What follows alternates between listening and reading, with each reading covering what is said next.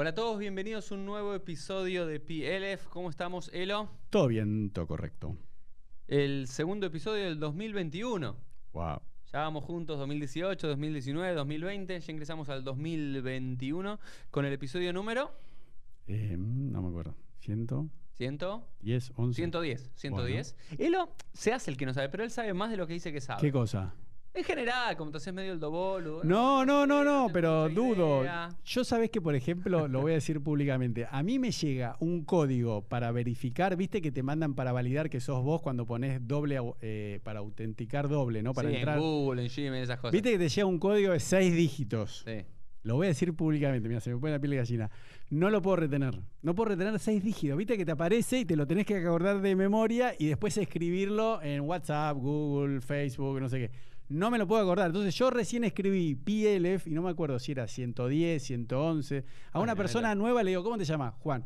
Ah, ¿qué tal? ¿Qué te iba a decir? ¿Cómo era tu nombre? Juan. No me lo puedo acordar. Bueno, no, no, soy mi tipo, rabino, tipo mi rabino, lo voy a decir acá públicamente, lo quiero invitar una vez, el rabino Manes Kogan, cuando trabajé con él en Nueva York, él me dijo, la palabra que más le gusta escuchar a las personas, ¿cuál es? Siempre su nombre. Entonces, él cuando conocía a alguien por primera vez, para nunca Mm. olvidarse el nombre, porque imagínate- como rabino, ¿te acuerdas la cantidad de veces que se te presenta gente y después ellos Mm. asumen que sabes su nombre y sí, a la primera le puedes preguntar, pero ya después de dos, tres veces de verlo, No. quedas mal. ¿Cómo haces? Entonces, lo que haces es, por ejemplo, cuando te presento, hola, ¿cómo te llamas? Sí. ¿Cómo te llamas? Elo. Elo, hola, ¿cómo estás? Elo, ¿tuviste un buen día? Elo, lo repito tres, cuatro veces y ya queda en, en la Ah. mente. Entonces, como, es, un buen ejercicio. Sí, sí. Pero Bueno, yo ¿hoy una qué vez. episodio es, Elo? 110. 110. Bueno. Vamos con el episodio número 110 y dos detalles de color del número 110. Pero pará, antes que Dale. digas eso, te voy a explicar. Yo vi un curso en YouTube de cómo recordar los nombres que hay que mirar a la cara, repetirlo Claro. una vez y Tres no. veces, por no, lo no, menos. no. Bueno, voy a hacerlo de las En tres. la tradición judía es Hizuk, tres veces. Tres veces. Elo, Elo, Elo, ya está. Bueno, y otra cosa que es súper interesante, que los reyes tienen una persona que está parada atrás, y los presidentes también, que cuando se van acercando le Te va dicen... por ejemplo- soplando. Este fulano. No, pero no solo fulano, dice, acá se acerca Uri, acá va, la esposa está embarazada del tercero, tiene dos hijos y es rabino de Norrel. Vos cuando... Pará de decir que Ley está embarazada. Bueno, pero ya es público, pará, estoy diciendo el ejemplo. Igual es una buena, te voy a decir, ya vamos a llegar al episodio, pero le quiero decir algo. Es muy bueno en la mitad de los episodios tirar datos así medios de, de la vida, de lo que fuese, Sí. para ver si la gente presta atención. Porque muchos de los que vieron, algunos pusieron más alto para y otros se dieron cuenta que no vieron todo el episodio, por lo cual no dijeron nada. pero bueno, estamos en el episodio número 110 y 110 es dos detalles del número 110. Dos personajes bíblicos del Tanaj murieron a la edad de 110 años. ¿Quiénes fueron? Elías Kierhofe. No tengo idea.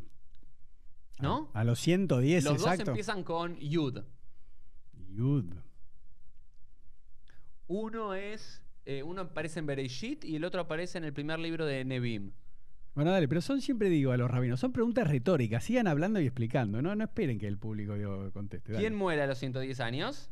Yoshua bin Nun.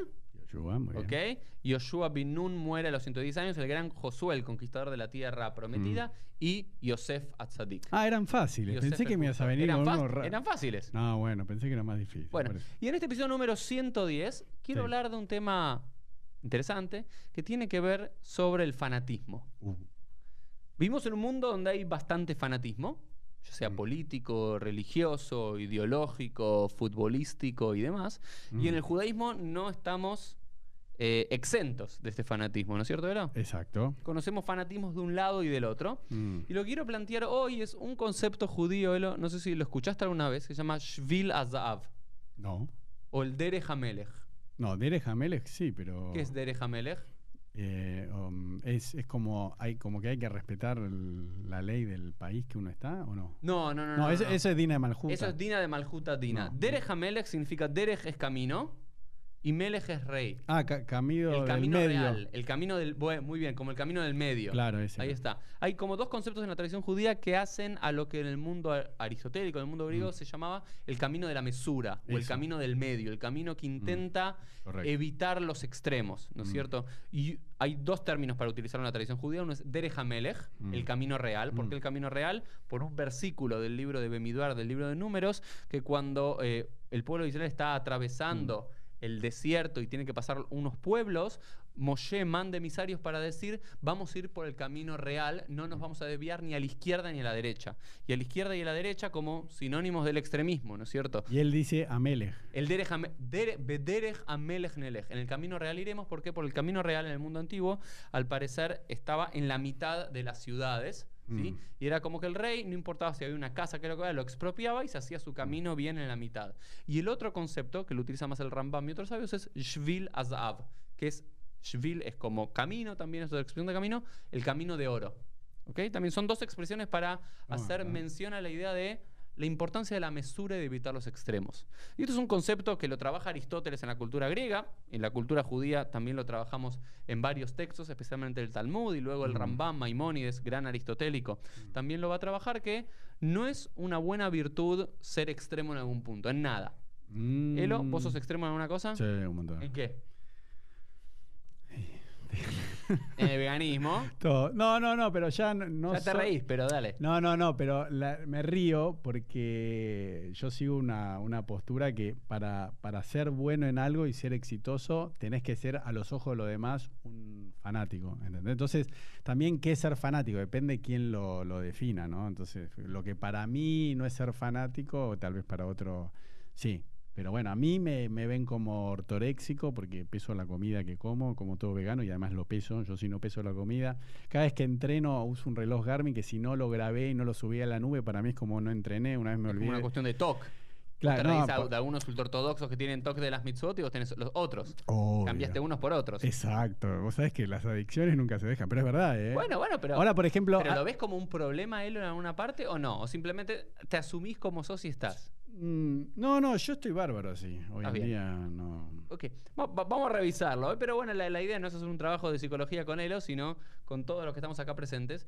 Y hablar de eh, los peligros de llevar algo a un extremo. Como todo, puede ser Mm. algo que en su justa medida, como siempre, es bueno, es positivo, Mm. pero llevado a un extremo tiene causas negativas. Y las causas negativas vamos a ver cuáles son las que aparecen acá en, en- Claro. en la quemará. Yo creo igual, ahí me pongo más filósofo y lo, eh, y lo estudié en abogacía, soy abogado, es que todo eh, mientras eh, respetes el derecho del otro, ¿entendés? O sea, si yo tengo una dieta particular, tengo una forma determinada de comer, de entrenar, me gusta mirarme al espejo una hora por día, eh, todo eso, eh, es verdad, Uri, ¿eh? Bueno, es un tema mío, no molesto a nadie. Ahora, Está bien, eh, el tema es cuando si yo empiezo a perjudicar a alguien o con mi accionar estoy molestando, pero digo, mientras yo no moleste a nadie, me parece que, ¿entendés? Pero Entonces, hay- hay- lo que yo te quiero retrucar con eso, y no quiero hablar Mm, nunca sí. de tu caso en particular, siempre hablamos de generalidades, nunca no, hablamos de hablemos, de, hablemos de mí un poco. Hablemos. Un día vamos a hacer un episodio de Elo directamente.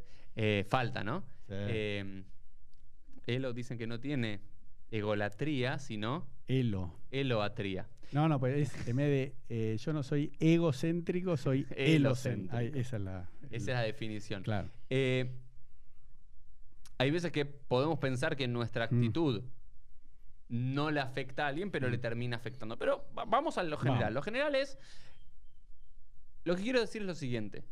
Nuestros rabinos Mm. y nuestros maestros en la época de la Gemara, de la Mishnah, eran conscientes de que el propio judaísmo podía llevarse a un extremo. Mm. Que las propias mitzvot, los propios Mm. mandamientos, que una vez los revisamos en un episodio que era sobre el TOC, sobre los trastornos obsesivos compulsivos, podían transformarse en algo así, pero que los propios mandamientos y el cumplimiento de la tradición judía podía llegar a convertirse en un fanatismo Mm. insano. Mm. Algo que no es sano ni para la persona, ni para la familia, ni para la sociedad en general. Y, digamos, ¿por qué hablo esto? Porque creo que hoy en día vivimos un judaísmo donde ciertos sectores del judaísmo no son conscientes de estas propias lecciones talmúdicas. Mm. Y quiero empezar con un, un concepto. eh, ahora vamos a estudiar dos historias de la, de, de la, de la Gemara en relación a eso. Una en relación al fanatismo del cumplimiento de los mandamientos Mm. y otra en relación al fanatismo del cumplimiento del mandamiento de Talmud Torah del Mm. estudio de la Torah. Que hoy en día si preguntas cuáles son los dos grandes pilares del judaísmo observante, uno Muy es bien. estudiar Torah y el otro es cumplir mitzvot. Exacto. Y los sabios en la época de la Gemara que construyen ese tipo de Mm. sociedad eran conscientes de eso. Y lo más maravilloso de los jajamim de, de la Gemara, a diferencia de otros líderes populistas, porque los líderes populistas tienden al fanatismo. Necesitan que sus seguidores sean fanáticos y estén adoctrinados y que no tengan dudas y que no tengan preguntas y que vayan hasta el final. ¿no? Eh, los propios sabios de, de la Gemara son conscientes de que sus propias palabras, sus propios mandamientos, sus propias enseñanzas pueden llegar a ser utilizadas para el fanatismo. Y hay una expresión en Pirkei Avot, ¿sí? Mm. en boca de Rabbi Eliezer, que dice lo siguiente: "Be'evei mithamem keneged uram shel chachamim".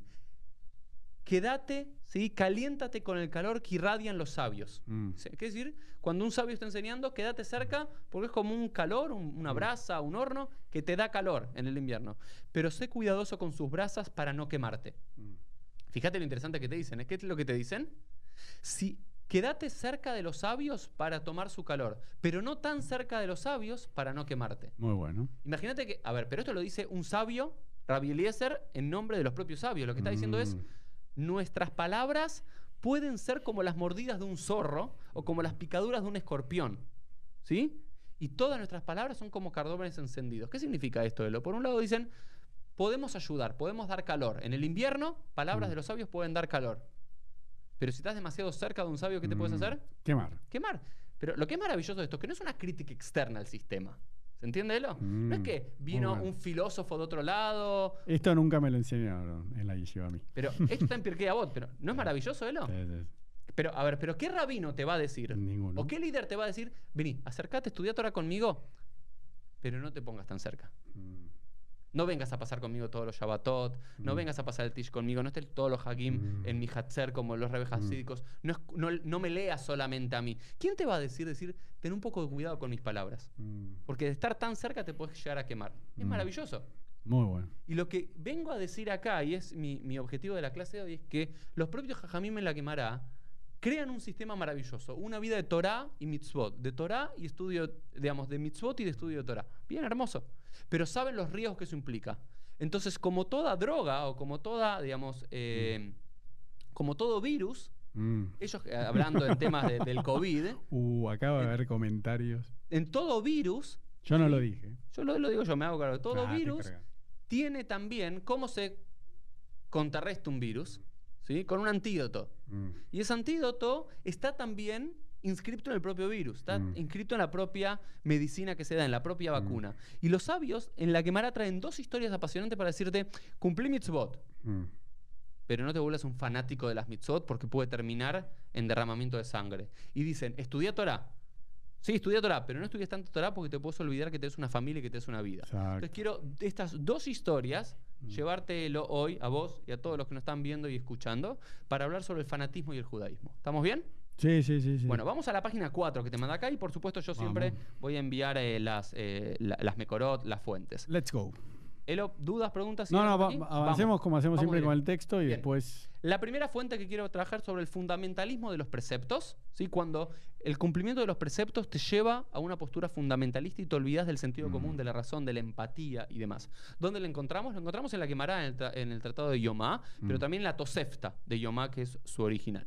Y dice así, vamos a hablarlo directo en español, así vamos. explica en, en un regel la diferencia entre Gemara y Tosefta. O sea, Tosefta es la que no entró, digamos, la que no quedó canonizada dentro de, de la Mishnah o de la Gemara. No. Un día podemos, ahora te lo explico, pero un día creo que uno de los episodios que podemos hacer pueden ser eh, los libros de la historia judía. Mm. No, puede ser Bueno. interesante eso. Pero en definitiva, En un eh, el, eh, la Mishnah es el libro canónico de Rabbi Yehuda que Sí. acopia todas las grandes enseñanzas de los rabinos de los últimos tres siglos. Estamos hablando del siglo tercero. Ah, no, Tosefta son común. los No. agregados. Y Toseftas son los, los Toseftas son todas enseñanzas de los sabios de la época de la Mishnah, de Mm. los Tanaitas del siglo I, segundo y comienzo del siglo III, de la era común, que no entraron Claro, en la no Mishnah, entraron. que no entraron en la Mishnah, fueron recopilados 20, 30 años después por Rabbi Oshaya, Mm. ¿ok? en lo que se llama la Tosefta, que son agregados. Pero Y, es eh, Kasher, digamos. Sí, sí, la. Tosefta es totalmente kasher, no tiene el mismo estatus que la Mishnah. Si tipo, Mishnah discute con Tosefta, normalmente la Mishnah Gana. tiene más supremacía, pero muchas veces en el Talmud Mm. o en la Gemara se trae la Tosefta para discutir una Mishnah o para complementar una Mishnah. Listo. Vamos, yala. Otra en estas historias que no aparece en la Mishnah directamente. Dicen así: Nuestros sabios enseñaron. En cierta ocasión sucedió que dos sacerdotes estaban igualados mientras corrían por la rampa. Y cuando uno de ellos estaba entrando primero a cuatro codos del altar, el otro agarró un cuchillo y se lo clavó en el corazón. ¿Conocés este Sipur? ¿No lo estudiamos ya? Estudiamos acá en PLF. Me parece que sí. Yo me quiero morir. Yo cuando lo estaba preparando dije, ¿lo estudiamos alguna vez esto? A ver, a ver, dale, sigamos. Igual, eh, pará, escúchame. eh, vos que sos rabino, la Torá se repite todos Sí, los años. pero te juro ¿sí? que lo busqué, lo busqué en los episodios y dije, no, lo hablamos. A ver, a ver, dale, ok, sigamos. vamos, vamos a ver. Pero ¿cuál es la historia? Había dos rabinos, Sí. ¿sí? Dos rabinos que estaban apurándose para llegar al altar. Porque la primera mitzvah de todas las mañanas, ¿cuál era, Elo? Eh, En los Kohanim, ¿qué es lo primero que tenían que hacer todas las mañanas cuando llegaban al altar? eh, ah, no sé, lavarse la- las manos, los pies, todo eso. Sí, y después limpiar el altar. Limpiar, sí. ¿Ok? La primera, por ejemplo, haces un asado. El altar era un gran Sí, asado. ver. ¿Ok? Uh, Le Abdil. El Lehol. Abdil, sí, Ben Kodesh Lehol, ahí era Kodashim, Separando entre lo sagrado y lo y profano. lo profano. Pero, Para que nadie se ofenda. Pero cuando termina de hacer un asado. Hoy una- estoy bueno, ¿viste? Una No quiero que nadie barbacoa. se ofenda. Sí, sí, el 2021 te trató mal. Sí. Estás haciendo un asado, una barbacoa, después de preparar toda la, carne, ¿sí? Tenés que limpiar de todas Sí. las brasas. Y lo primero que tienen que hacer los Kohanim es limpiarlo a la mañana. Mm. Tenían que limpiar todo, hacer lo que llama la amistad de Trumat Ateyen. Y para eso, al parecer, tenían tanto celo divino, digamos, tanta sí, eh, que iban corriendo hasta el altar y supuestamente el que llegaba primero al altar tenía el tenía el mérito de limpiar. Imagínate vos, lo que le digas a tus hijos, el primero que limpia y barre toda la casa, ¿sí? Se Y una- matan. ¿Quién lo hace? No sé, si le das un premio, se matan. digamos. Bueno, se matan, pero ese, ¿cuál es el premio? El premio era como sentir el zhut de decir, Mm. yo limpié las cenizas del altar, que hasta eso eran sagradas. Bien, pero al parecer un día estaban subiendo en la rampa que llevaba hasta el altar y uno, sí, había dos Koanim, que estaba uno Mm. al lado del otro y que hace, estaban a la misma altura, a cuatro codos del altar, y cuatro codos es bastante paradigmático porque se llama los Dalet Amot el alajá, Mm. los cuatro codos del alajá, está haciendo una crítica eh, Mm. a la alajá, a la ley, agarra un cuchillo y se lo clava en el corazón al otro. ¿Y por qué se lo clava? Y no para ganarle. Para ganar. Pero estamos todos locos. ¿Cuál es la historia? Y bueno. Un Cohen mata a otro Cohen. Primero, no sabemos si lo mata. Le clava un cuchillo al otro Cohen en el corazón. Ujú. ¿Para qué? Para cumplir una mitzvah. ¿Estamos todos locos? ¿O no? ¿Por qué no? Y- pero es como te digo, siempre depende del eh, ángulo subjetivo de la persona que lo está viendo. Digo, la persona eh, en ese grupo tal vez dice, bueno, no, pero lo hizo Leshem Shamaim en aras del cielo y... Pero vos te das cuenta que, más allá de vos tratar de justificar todo, está mal. ¿Qué justifica, digamos? Es como decir, no, justifico romper con mi familia y no verme más a alguien porque no cumple mitzvot, o porque no tiene recato, o porque en su casa no se guardan las Sí. reglas de Kashrut como en casa, porque pero eso pasa, es lo que Dios Uri, quiere. si la gente no, Sí, invi- pasa, pero que pase. no invita a... no va a casamientos porque la comida no es cayer. Pará, después, no va a casamientos, la comida es cayer, dicen, che, Uri... pero porque bailan juntos hombres y mujeres. Muy bien, Rabino, muy bien. Eh, yo lo conozco, Pero conozco. hermanos estamos hablando, ¿eh? No te digo, no voy al casamiento de mi primo. O Igal Amir, ¿sí? Igal Amir, ¿Quién el de, es? el de que mató a Itzhak Rabin. Ah, porque siente sí. que estaba dándole tierras y Claro. estaba haciendo un rodef que iba contra Mm. la tradición judía, lo mata. Bueno, generar ese tipo de fundamentalistas. ¿Sí? De extremistas, Mm. es lo que intenta discutir la Quemara. Y la Quemara trae esta historia, no para decir cola caboda al sacerdote que en su celo divino le gana al otro, sino para criticar. Pero fíjate cómo sigue la historia. Rabbi Tzadok se paró en medio del atrio y dijo: Mm. Hermanos de la casa de Israel, escuchen. Si fuera hallado alguien muerto, entonces tus ancianos y tus jueces saldrán y la medirán la distancia hasta las ciudades que están a su alrededor. Hasta donde está alrededor del muerto.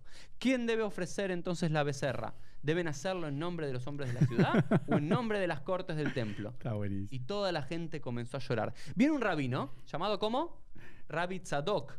¿Qué significa Tzadok? ¿De dónde viene? De tzadik, de De tzedek, justo. de justicia. Y esto claramente es un juego de palabras. Existía un Sí. Rabbi Tzadok, pero es un juego de palabras. Vino el rabino justo y en vez de decirle al Cohen, loco, en vez de decirle a la gente. penal, fue penal, lo mataste. No, en vez de decirle a la gente, miren lo que. Por eso, en vez de sancionar eh, como un árbi- árbitro eh, la infracción, el delito, eh, hay que explicarle a la gente. Él estaba viendo, bueno, explicarle a la JA esa, la, la ley esa, cuando fallece Dale, alguien. explícala vos, dale. No, no, no, eh, vos sos mejor por eso. Ok, pero Rabbi Tzadok, en vez de decirle, muchachos, paremos una cosa, ¿cómo nos el, el deber de cumplir un mandamiento religioso nos lleva a matar a nuestro prójimo para ganar primero? Bueno, pero pará, explicar lo que Y dijo el otro eh, loco. Lo que dijo dijo, pará, pará, se paró en el medio del atrio, en el medio del ulam del templo de Jerusalén. La gente iba a decir, ¿qué iba a decir?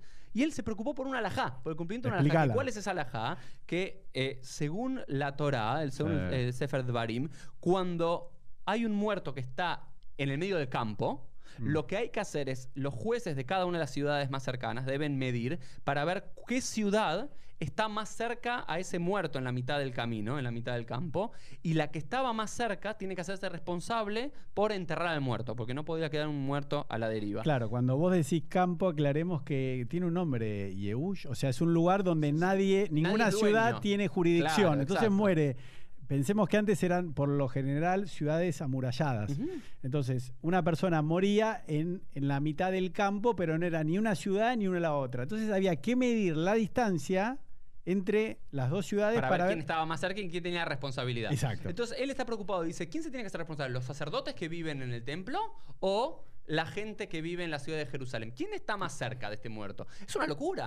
Ve a alguien que está... Primero, no se ocupa a ver si está muerto o no. Lo da por muerto directamente. Sí, no le importa. Y lo primero que hace es se sigue ocupando de la alhaja. Claramente es una parodia esto de la Gemara. La Gemara está haciendo una parodia maravillosa. Está, pero fíjate esto, está en el Talmud, esto no es una crítica de un antisemita o de un judío, eh, Mm. no sé, caraíta en contra de los rabinos. El propio Talmud, la propia Tosefta se hace esta autocrítica y dice, ¿hasta dónde puede llegar la locura?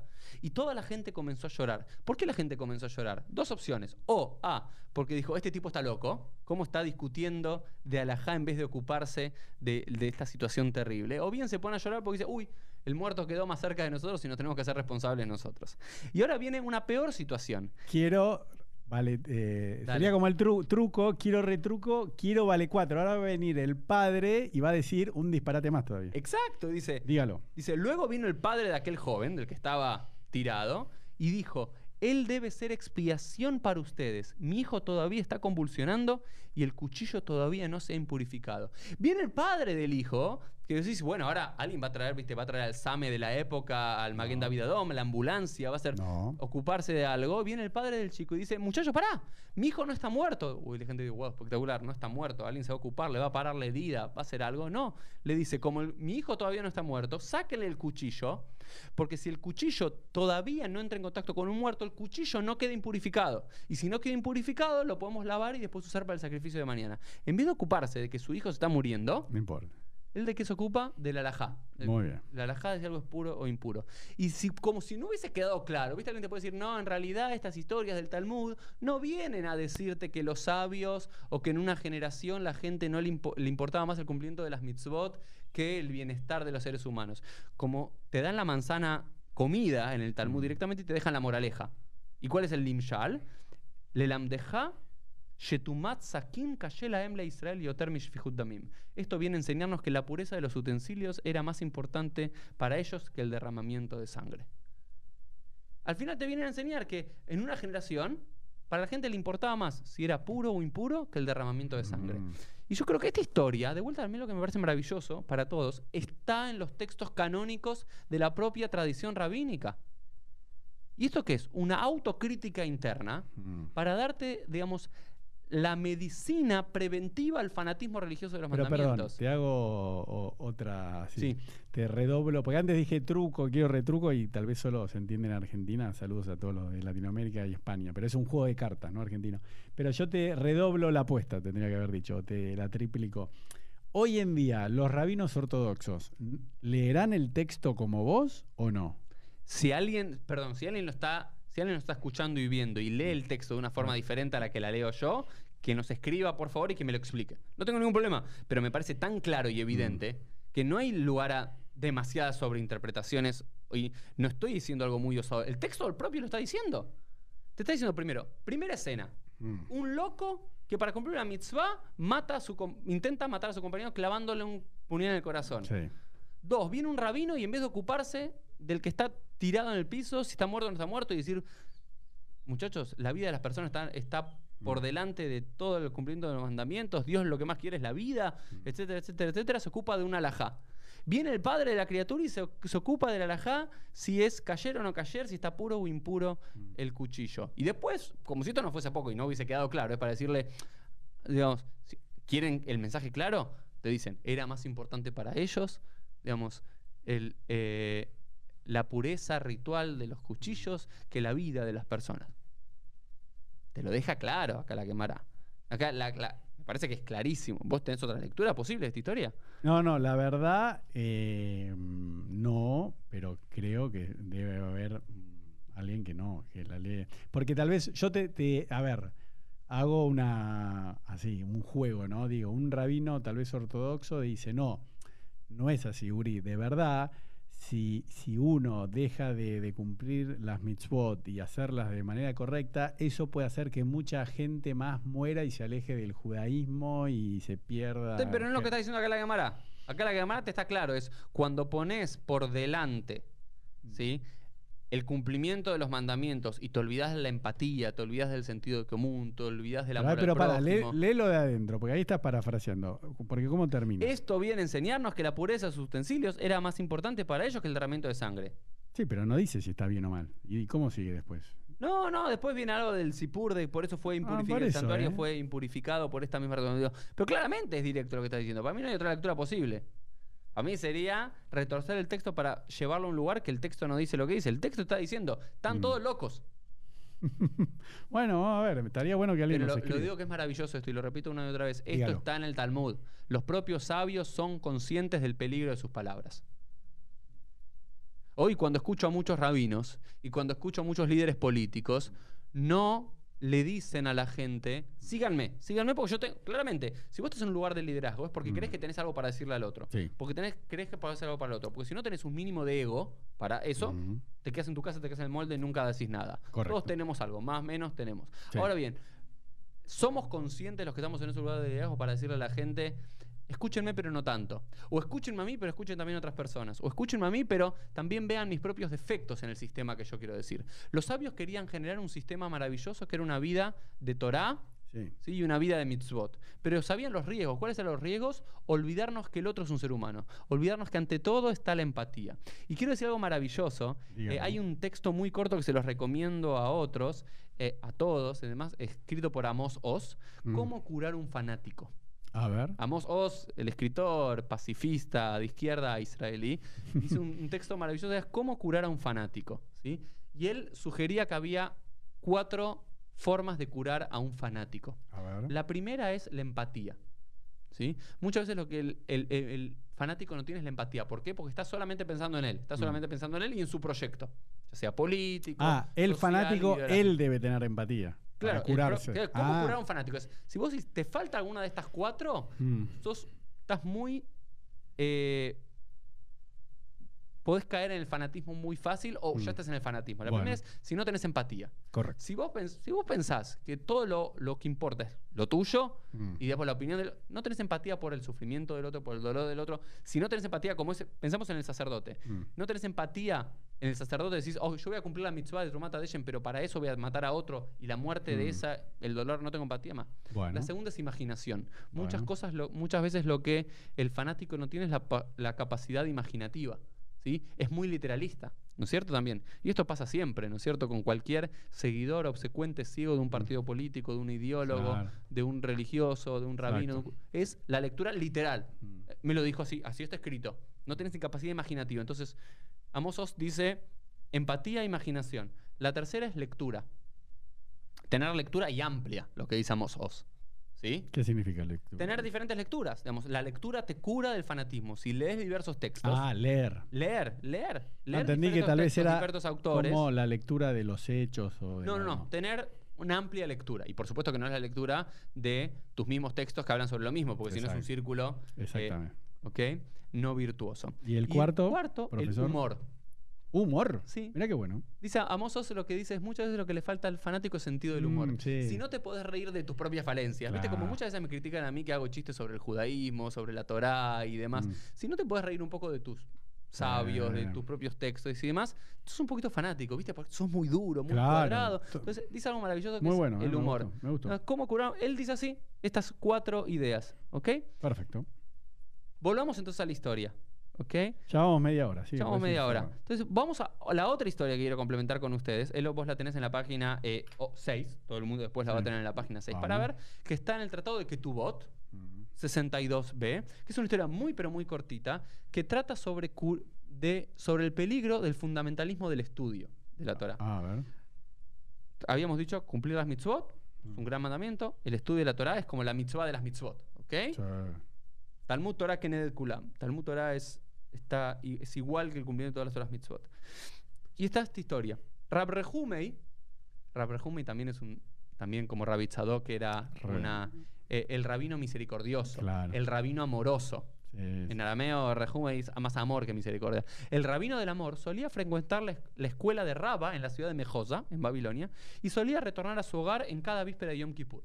Le gustaba tanto, tanto estudiar Torah que había hecho un esquema, un arreglo con su esposa y decía, yo vuelvo todos los años a estudiar, eh, de estu- voy, todos los, voy a estudiar 353 días en el año, el calendario judío son 354, y vuelvo un solo día al año. ¿Cuándo vuelvo?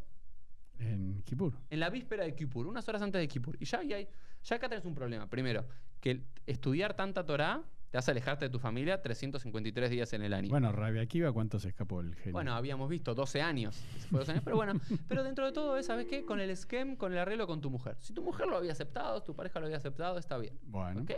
Y aparte volvía en la víspera de Yom Kippur. Y Yom Kippur es un problema. ¿Qué problema tenés en Yom Kippur? no puedes tener relaciones. No puedes tener relaciones sexuales. Entonces volví un día medio raro. O quizás volví un día porque se sentía culpable. ¿Viste? Esa gente que Mm. se siente como culpable de lo que hace, entonces pide perdón en Kippur. Quizás huele por eso. No sabemos.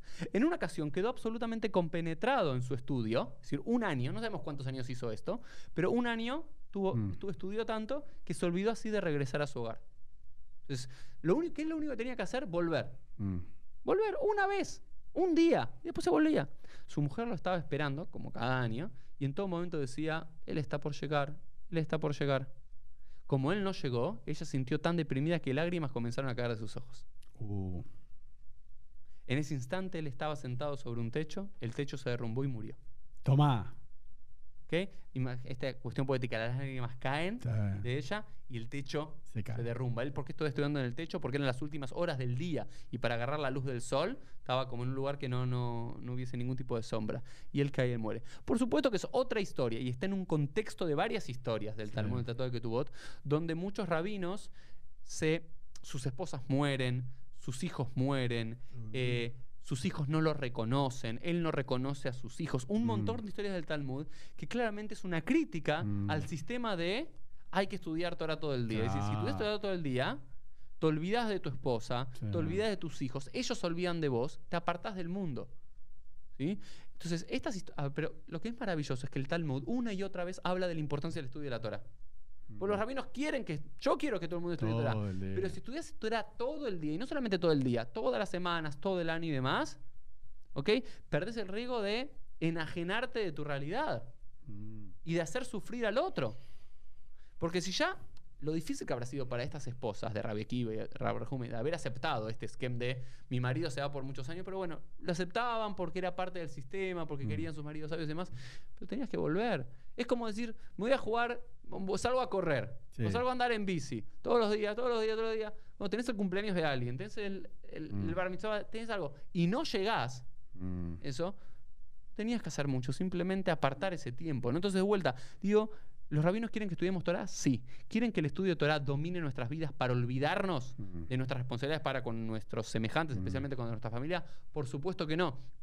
Y ponen esta escena de Raprejume, ¿para qué? Porque ¿quién le está hablando el Talmud? A los propios estudiantes de Torah que dicen, yo tengo que estudiar Torah todo el día, tengo que Mm. estudiar Torah todo, estudiar todo el día, para decir, no sean como Raprejume. Porque Raprejume terminó muerto. Sí, bueno, yo eh, por eso me estaba conteniendo, pero Dale. la realidad es que mucha gente se escuda en, en el estudio de la Torá o mucha gente se escuda en el trabajo O en el deporte, o, o en lo que el fuese. deporte para escaparse de, de la familia, de los hijos de la esposa. Y dice, eh, yo veía mucha gente, hombre, ¿no? Que decían, no, tengo que ir a estudiar Torá, tengo que ir al templo, tengo que ir a rezar. Y vos decís, bueno, flaco, pero al final no estás nunca en tu casa, ¿entendés lo, que te quiero decir? Como que. Bueno, y también me acordé de un cuento, que es, eh, lo, es un cuento. Teóricamente es verídico, pero bueno, está, está contado en nombre de unos rebe de Jabad, no me acuerdo cuál, que estaba estudiando, estaba estudiando muy concentrado y eh, no me acuerdo, eh, que antes era costumbre. Bueno, por X motivo estaba viviendo en la misma casa que el padre, que era el rebe eh, actual y este era el que después terminó siendo el, el rebe. No sé si era el cuarto, el quinto rebe Jabad, es un lío. Bueno, yo nunca me los acuerdo. Imagínate, no me acuerdo seis dígitos de un código. Cuestión, el bebé estaba llorando y el rebe lo escucha. Entonces lo va a buscar y se lo levanta, porque la esposa, no sé, estaría muy cansada, y se lo lleva al hijo, que ya tenía como 30 años. Entonces el hijo le dice, no, estaba tan compenetrado en el estudio de la Torá que no escuché al bebé. Entonces el padre, que era el rebe, el que estaba vigente, le dijo, mirá, que nunca el estudio de la Torá te comprometa tanto que no puedas escuchar el, El llanto de tu, el llanto de tu Bueno, hijo. Es un, es un, es una diciendo- metáfora maravillosa, hermosa. Claro, diciendo, no te- Sí, a ver, y nos pasa a todos, digamos. Cambiemos la palabra Torah por cada una de las cosas que Sí. son apasionantes en nuestra vida, ya sea el deporte, ya sea salir con amigos, ya sea escribir, ya sea leer, ya sea lo que fuese, salir a hacer, eh, no sé, lo que fuese, el trabajo, soy apasionado del trabajo, quiero ganar dinero y demás. Lo que está diciendo acá, ¿cuáles son las prioridades? Acá estos dos Ipurim, estas dos historias del Talmud, está diciendo cuáles son las prioridades. Las prioridades es la vida humana y el respeto al otro, y la prioridad es la familia.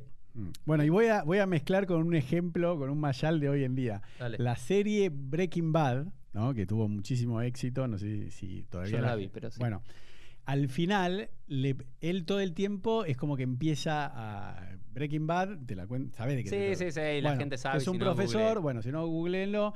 Pero él al final de la serie, porque todo, él siempre decía, esto lo hago por mis hijos, lo hago por mi familia, y al final confiesa y dice, no, Yo todo esto que lo hice, lo hice por mí, porque no tenía el respeto de mi esposa, no tenía el respeto de mi hija, no tenía el respeto de la gente, de mis alumnos, porque era profesor de un secundario. Dice, yo lo hice para sentirme alguien yo. ¿Entendés? Entonces, como que a veces mucha gente puede decir, no, no, eh, a ver, y lo voy a decir públicamente, mi papá era un caso así, que era, antes era así, mi papá ahora tiene 80 años, ¿no? Para que la gente se ubique, nació en 1940. Entonces mi papá siempre estaba trabajando, ¿entendés? Y papá no está, en, épocas que no había celular, no, no, no tenías dónde ubicarlo, si iba una curtimbre en Lanús a las 5 de la mañana, salía de capital y volvía a las 11, 12 de la noche. Y después cuando yo crecí, es como que me di cuenta que no, que a mi papá le gustaba, pues iba a trabajar, no estaba con los cuatro pibes, iba todas las noches, tenía que cenar con algún cliente, con algún proveedor, con otro curtidor, y llegaba a las 12 de la noche. Entonces era como que, entonces yo cuando vi Breaking Bad dije, no, claro, es así, ¿entendés? Yo, yo no quiero hacer lo mismo con mis hijos, decirle, no, papá tiene que trabajar. Yo, por ejemplo, cuando estaba casado y me iba a pedalear cinco horas los domingos, decía, no, la verdad, me gusta ir a pedalear, me voy cinco horas. Pero no decía, no, esto lo hago por mis hijos. Bueno, pero la, la- la pregunta es si no quiero llevarte a, a tu caso particular y nunca es cuándo esas cinco horas que por supuesto tenemos que hacer cosas que nos gustan a nosotros porque Claro. lo primero es que tenemos que estar felices nosotros y concentrados y acá nos está diciendo cumplí mitzvot si te gusta bien y hace bien y estudia Torah y demás cuando se llega a un extremo decís ok si esos yo tengo esas horas para hacer eso cuánto tiempo también le dedico a los otros digamos como dice la Gemara no es cierto eso digamos que uno tiene que tener dividir las tres horas digamos el día en tres ok Mm. Ciertas horas son para estudiar y ciertas horas son para trabajar y ciertas horas son para el ocio, ciertas horas son para la familia, ciertas horas son para uno mismo. Bueno, así hay que dividir la vida. El tema es que algo no te tome el todo. Este es el mensaje. Bueno, pero yo-. Que algo no se... Porque para mí, ¿qué es el fanatismo? ¿Qué es la Sí. idolatría? Cuando una parte de algo se transforma en el todo. Bueno, pero yo lo viví en, en- en- en otros aspectos y yo me enojaba cuando un rabino me dice, Elo, estás estudiando Torah, ¿cuántas veces por semana estudias Torah? Y yo le digo, pero escúchame, flaco, lo mismo me, dice el- eh, me decía en una época el profesor de tenis cuando yo jugaba de chico, el profesor de triatlón, el de jiu-jitsu, porque es lo que vos vendés. Claro. Vos vivís de donaciones o porque la juntás o porque la comunidad te tiene que pagar el sueldo, lo que sea, pero es tu trabajo decirme, eh, tenés que estudiar Torah. Como me dice un personal trainer, él lo tenés que entrenar, Claro. suponete. Bueno, Entonces, lo que quiero decir, eh, a mí también el mensaje me parece más allá, porque vos me parece que como que lo llevaste a en la relación con los demás, con amigos, con familiares, eh, Mm. esposa, hijos, nietos, lo que, lo que sea, tíos. Yo creo que también yo lo que le decía mucho a los rabinos es que no, mirá, lo que vos decías al principio, yo creo que la Torá es como un paradigma, un lente para poner en foco la vida y poner los principios de acuerdo a la tradición del pueblo judío, la religión, depende de lo que uno crea, Dios, esto, lo otro. Pero vos no puedes decirme que el ser humano, decirle a todos los judíos que vos viniste al mundo solamente a estudiar Torah como hizo Rabbi Akiva o como hizo este eh, Sadok, ¿cómo se llamaba? Rabbi Tzadok. Claro, que viene una vez al año. Ah, porque Rab Rehumen, porque Rab eso es lo que le enseñan a las esposas de los ortodoxos de, de las yeshivot. Les dicen, no, mirá que tzadé, que la- la- las mujeres trabajan ocho horas por día de Bueno. secretaria, después trabajan en la casa con los ocho pibes, y el marido está tomándose un tecito en la yeshiva, vuelve y dice, "Shh, ahí viene el tzadik, ahí vino Abba, tranquilo, ¿viste? Y vienen a comer y vuelven a la yeshiva, Bueno, digo. pero, pero vos te, te estás cuenta que, digamos, esta historia del Talmud y otras historias similares al Talmud Sí. Es una crítica ese sistema. Es lo y que es digo, propio obvio. del sistema. Pero vamos a ir Ah. cerrando Cier- este, ciérrelo, este- este episodio. Entonces este episodio tenía por título Derech Hamelech, Hoshvil Zahab, El Camino de Oro o El Camino Real. Intentar evitar los, los extremos. ¿no es cierto? El judaísmo es intentar evitar los extremos. Y si algo en tu vida se transformó en el todo y no en una parte, ya es un problema. Y algo más, quiero terminar con un mashal, con una historia, con un pequeño relato del Talmud, del Talmud Yerushalmi, que dice que la Torá se asemeja a dos caminos. ¿Ok? La Torá se asemeja a dos caminos. En uno, de un lado del camino, hay hielo, y del otro lado del camino hay fuego. Si te desvías para un lado, te quemas. Si te desvías para el otro, también te quemas. Entonces, ¿qué es lo que hay que hacer? Caminar por el centro. Y así con todo, con el cumplimiento de las mitzvot, con el estudio de la Torá, con mi vida en la sinagoga, con mi vida con mi familia, con mi vida con mis hobbies, con mi vida con el trabajo, mi vida con el estudio, siempre tratando de buscar el camino de oro, el camino del medio. Nos vemos en el próximo episodio de PLF. Chao.